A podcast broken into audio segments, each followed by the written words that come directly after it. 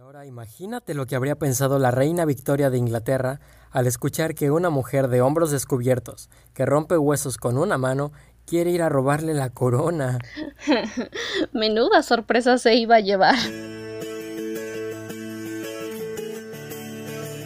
Esto es Más allá del farol. un podcast de Narnia Latina.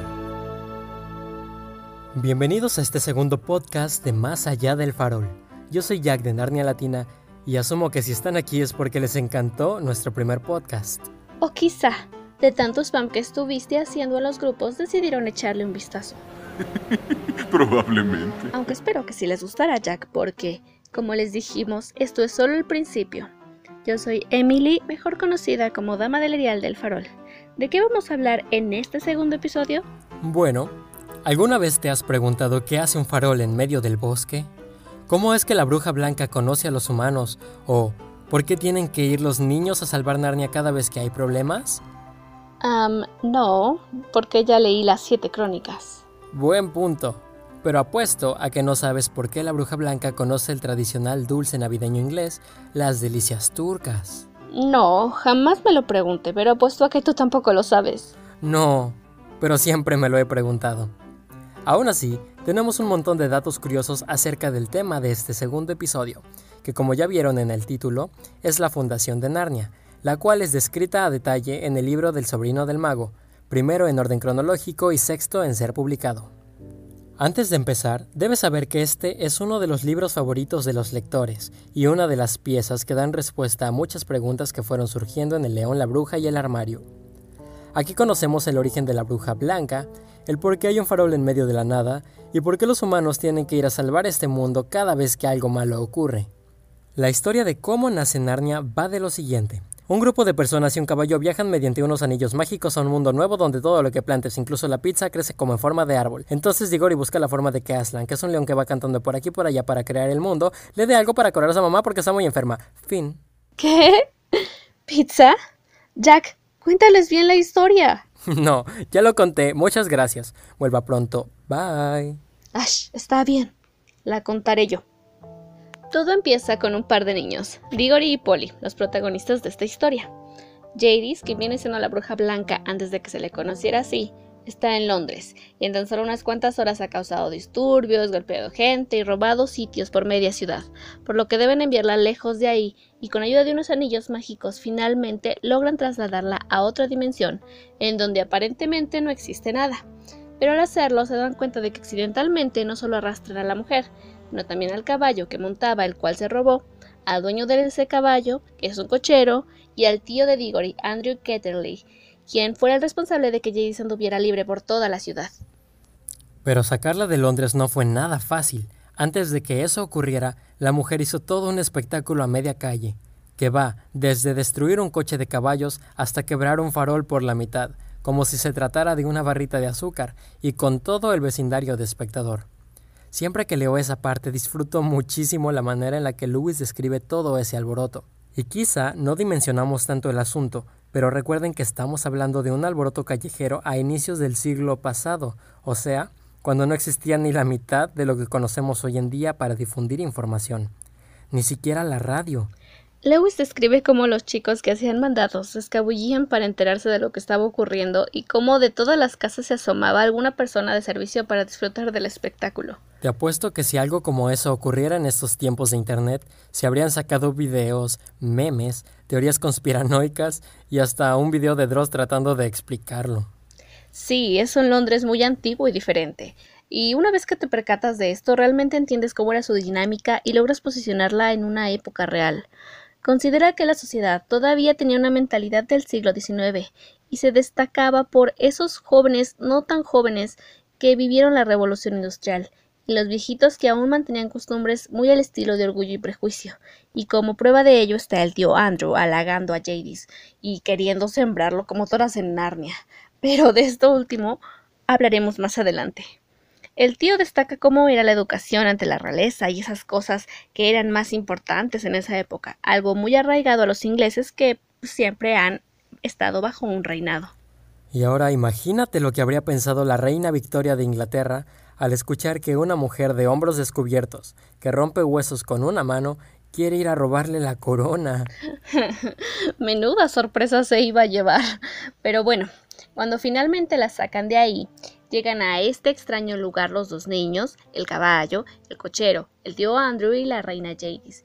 Y como casi todos saben que se trata de magia, empiezan a preguntarse en qué mundo están, excepto el cochero, el cual no tiene ni idea de lo que ocurrió y cree que entre todo el alboroto cayeron en una zanja oscura y solo les queda esperar a que los rescaten.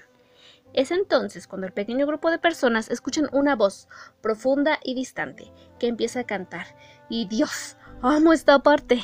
Poco a poco empiezan a ocurrir varias cosas. La primera y más notoria es que aparecen estrellas en el cielo, quienes repiten la canción que se escuchaba al inicio. Después sale el sol por el horizonte, iluminando un terreno sin vida de pura tierra, y cuando esto ocurre, todos logran ver quién ha iniciado la canción y que es un león, quien después nos enteramos es Aslan. Conforme Aslan va cantando con su aliento, todo empieza a brotar a partir de él como agua escurriendo por las colinas en todas direcciones, y finalmente cuando los ríos y los bosques están hechos de la tierra, surgen los animales. Lewis describe, el león iba y venía por aquel territorio vacío, y entonaba una nueva canción. Era más dulce y melodiosa que la que había cantado para invocar a las estrellas y al sol, una suave música susurrante. Y mientras andaba y cantaba, el valle se llenó de hierba verde que se desparramaba a partir del león como un estanque. La hierba ascendió por las faldas de las pequeñas colinas como una oleada, y en pocos minutos trepaba ya por las laderas inferiores de las lejanas montañas, convirtiendo aquel mundo joven en algo cada vez más mullido. Es muy interesante que Lewis se haya tomado el tiempo de describir que el león cantaba, y te voy a decir por qué. Si recuerdan el tono de la canción cambia cuatro veces, por lo que podemos decir que la canción de Aslan está dividida en cuatro fases y cada una tiene un significado de creación diferente. La primera fase, donde la canción suena lejana y solo canta Aslan, corresponde a la creación de las estrellas y la luz, es decir, la guía de entre la oscuridad hacia la luz. En la segunda fase, que es más elaborada y con las mismas estrellas reproduciendo la canción, surge lo natural y lo vegetal. Esto es la vida terrenal y podría representar la naturaleza e instintos del ser vivo que crece sin saber por qué. En la tercera fase los presentes ven una relación entre lo que se escucha y lo que sucede. Esta es la fase de conexión, una unión entre lo terrenal y la divinidad, la parte en la que se le atribuye un significado a la existencia y un propósito. Y la cuarta y última fase que provocan ganas de correr, brincar, saltar, pelear contra un elefante, echarte a dormir, abrazar a las personas y pelear con ellas todo a la vez, representa la vitalidad, la armonía entre el todo, el conjunto, el caos y el desorden, aquello que le va a dar sustancia a la vida y la multidirección. Por ende, simbólicamente el mundo de Narnia es creado con cuatro elementos principales, número que vemos repetido una y otra vez a lo largo de la saga y cuyo valor representa la fortaleza, la solidez, lealtad y estabilidad. También representa la multidimensionalidad, así como un montón de referencias bíblicas que muy seguramente el autor consideró para esta aparentemente simple obra literaria infantil. Y hablando de tu experiencia, cuando leíste esta parte, ¿te remontaste o imaginaste alguna forma sonora específica de cómo sonaría la canción de Aslan? ¿O simplemente crees que no se ha inventado algo aún que se le pueda relacionar con la creación de Narnia? Mm, no pensé en algo en específico, pero imaginé que se trataba de una balada hermosa con campanillas, tal vez una arpa delicada detrás y una voz melodiosa. Pero también la imaginé como la ópera, de pronto tonos muy altos y luego tonos bajos, con esa sensación de cómo se te erizaría la piel. Yo la primera vez que leí el libro no pensé en algo como tal, pero en mis ganas de adaptar alguna pieza, cuando releí esa parte me imaginé algo similar a una canción que escuché hace muchos años llamada ah, Soleado, de Ciro D'Amico creo se llama. Se le conoce como Sacar. Pero me la imaginé a capela, mucho más solemne y majestuosa, aunque definitivamente no la imaginé como una ópera.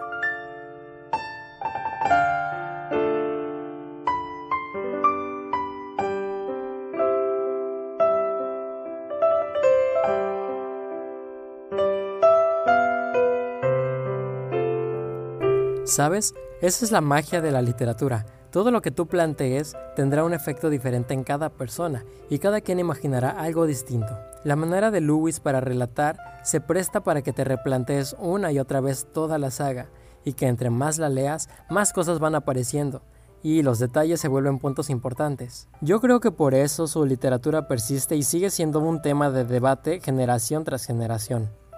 Es cierto que la lectura del libro es bastante ligera, sin embargo, también es poderosa debido a lo bien planteado que está el asunto, porque el autor no se limitó a decir, el león cantaba por aquí y por allá haciendo brotar las cosas. No, Lewis logra hacernos sentir que estamos viviendo ese momento a través de la percepción y las reacciones de los protagonistas. Por ejemplo, cuando Aslan empieza a cantar, Lewis describe que para Diggory era el sonido más hermoso que hubiera escuchado alguna vez y busca una forma de explicar la belleza de esta canción con el cochero, que dice que de haber sabido que existía algo así, habría tratado de ser una mejor persona antes. Incluso nos describe que Fresón, el caballo, recordó lo que era ser un potrillo corriendo libre por el campo y comiendo terrones de azúcar. Por otro lado, este mismo efecto que difiere entre cada persona es considerado y se plantea con Jadis y el tío Andrew, quienes consideraban que todo aquello no era más que algo desagradable mm, por diferentes razones. Siento que es gracias a esto que uno como lector se olvida que está mirando una hoja de papel con tinta y se transporta la magia de lo más bello y lo solemne que nuestra mente alcanza a imaginar. Llega el momento en que cuando intentas recordar después de leer, ya no eres tú con la mirada en un libro, si no recuerdas lo que ocurrió en ese mundo, lo que le sucedió a los personajes e incluso piensas en esa música que nunca escuchaste, pero que incluso a ti te hizo sentir cosas hermosas que te hacen pensar, me encanta este libro. Y bueno, ya para el final, Aslan va seleccionando dos animales de cada especie y estos forman un círculo alrededor de él. Los animalitos que no fueron escogidos se van en todas direcciones y ahí es cuando el león deja de cantar por primera vez. Todo queda en silencio y la situación se vuelve muy solemne. Unos segundos después, finalmente los niños escuchan al león pronunciar las palabras Narnia, Narnia, Narnia. Despierta, ama, piensa, habla, sed bestias parlantes, sed árboles andantes, sed aguas divinas y los animales le responden a su llamado, pero también de las aguas y los árboles surgen ninfas, enanos y otras criaturas mitológicas. Y me encanta esta parte porque es tan mágica y entiendes la naturaleza de Narnia. Uno de los chicos de la familia de Kerparabel nos dio su punto de vista muy interesante con respecto a lo primero que le escuchamos decir a Aslan, lo cual es muy importante. Él nos comenta que Aslan, el ser divino de las crónicas de Narnia pronuncia siete palabras que por sí solas no forman una oración, pero que en conjunto formulan el número perfecto.